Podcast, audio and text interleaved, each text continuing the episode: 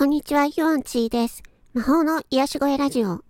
え、今回は、作品を仕上げた途端に納得がいかなくなるというお話をします。これ、えっ、と、ものづくりをされている方とは、本当にあるんじゃないかなと思うんですけども、えー私は今、この声の活動をしておりまして、まあ、ボイスドラマとかラジオドラマ、えーシチュエーションボイス、朗読など、声を、うん、作品とするものを作っているんですけれども、あのーよし、これで出来上がりって思って出した途端に、なんていうのかな、なんか、バージョンが古くなるというか、も、なんか、あのーもう、もう古くて、もう納得いかないんですよね、出した途端に。そういうことありませんか？うん。なんかね、うーんと、あのーまあ、昨年末に、えー私が出演いたしました、ラジオドラマのマインドサクリファイスというものがあるんですけれども、それも、あの、その当時はベストを尽くしてやったんですけれども、あの、いざ、あの、公開ってなった時に、あ、もう全然私の演技ダメだなっていうふうに思っちゃうんですよね。いや、これ全然ダメだなっていうふうにね。うん。だから、クリエイターでね、こう、いろいろなものを作る人はいると思うんですけれども、この自分が、よし、これで、ここまでで終わりだっていうふうに、自分で締め切りを作るのってすごい難しいと思うんですよ。だって、キリがないから、時間があればあるほど、やっちゃうから、キリがないんですよね。で、これで満足いったと思ってやったとしても、もうちょっと時間が経って見たときに、あ、これもうちょっとこうすればよかったみたいなところがね、出てきたりすると思うんですけど、どうでしょうか私はもうね、もうそれの繰り返しなんですよね。だから次はもっとこうしようみたいな、そういう気持ちが湧いてくるんですよね。で、あの、ふっとね、あの、他の配信者さんがちょっと音楽を流していて、思い出したんですけど、私がね、初めてボイスドラマというものに出演させていただいたときに、ね、えっ、と、ちょっと主役で出させていただいたんですけれども、アスク・ザ・ウィッチという魔女の、えー女の子の話があるんですが、それのね、あの CM の曲が私すごい好きなんですけど、あの、シャイニング・スターっていう曲なんですけどね、えっ、と、YouTube でめっちゃ流れてるので、えっ、と、有名だ、なんだと思うんですけど、皆さんもご存知だと思うんですけど、そのシャイニングスターのこの CM が私すごい気に入ってるんですよね。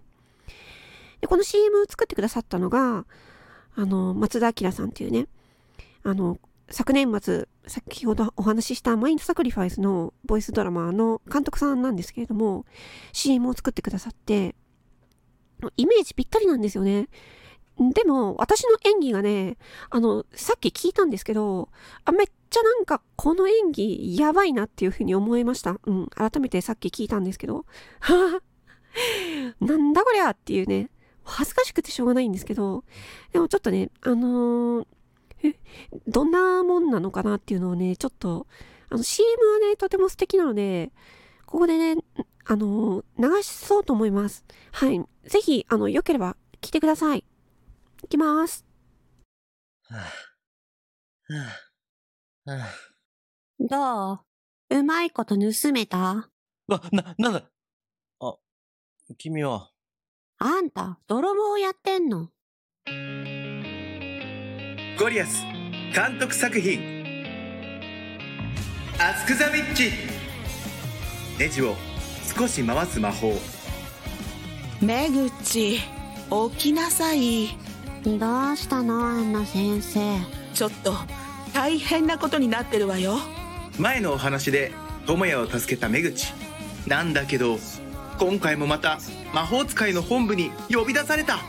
本部から例の男の人危ないって言われてるのよ。知らないとは言わせません。え智也が泥棒？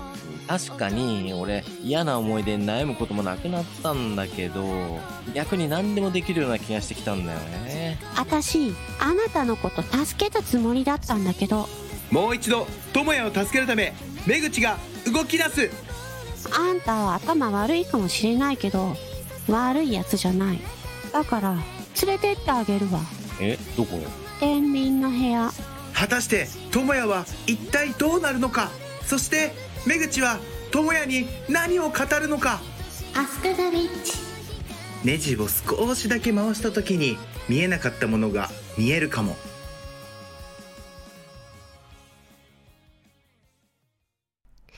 いやーどうでしたか？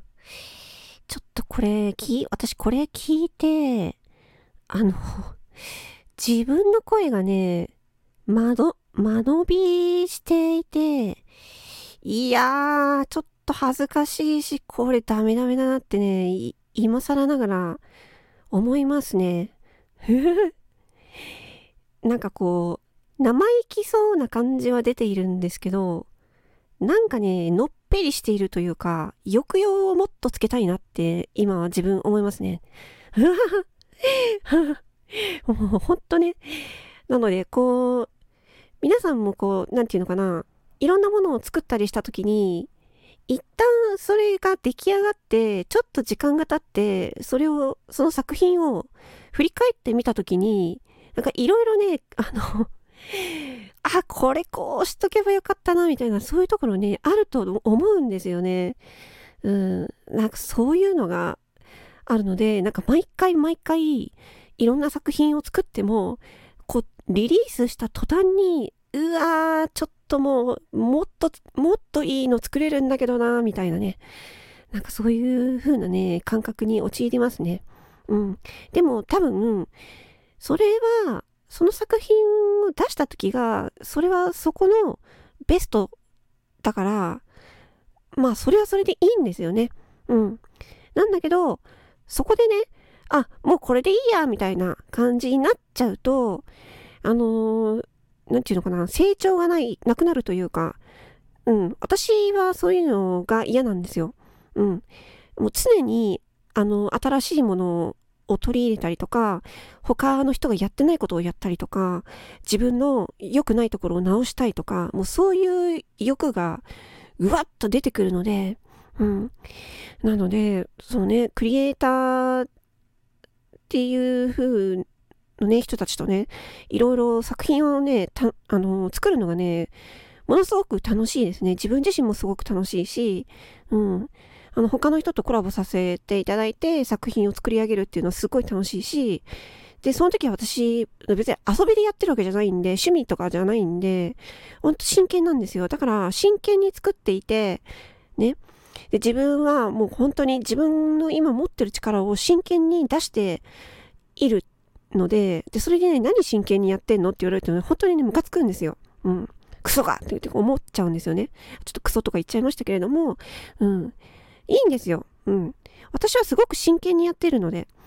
で、だからもう自分が、うーん、なんていうのかな。まそれは声優としては下手ですよ。うん、すんごく下手だし、全然もう力も足りないと思っているので、まあ、周りの人から下手だとか、何やの人とか言われ、言われたとして、まあ、それはそう、私は多分、うん、過去の自分は下手だと思う。まさに。下手だと思うので、もっともっと、あのー自分の、なんていうのかな。えー、本当になんか今まで作ったようなないこと、こととかをどんどん挑戦してやっていきたいなって思います。うん。まあ、そんな感じで、ちょっと長くなっちゃった。すいません。あの、聞いてくださいましてありがとうございました。ちょっと今回はこの辺にします。ありがとうございました。えっ、と、魔法の癒し声ラジオ、ユンチーでした。またね、ありがとうございます。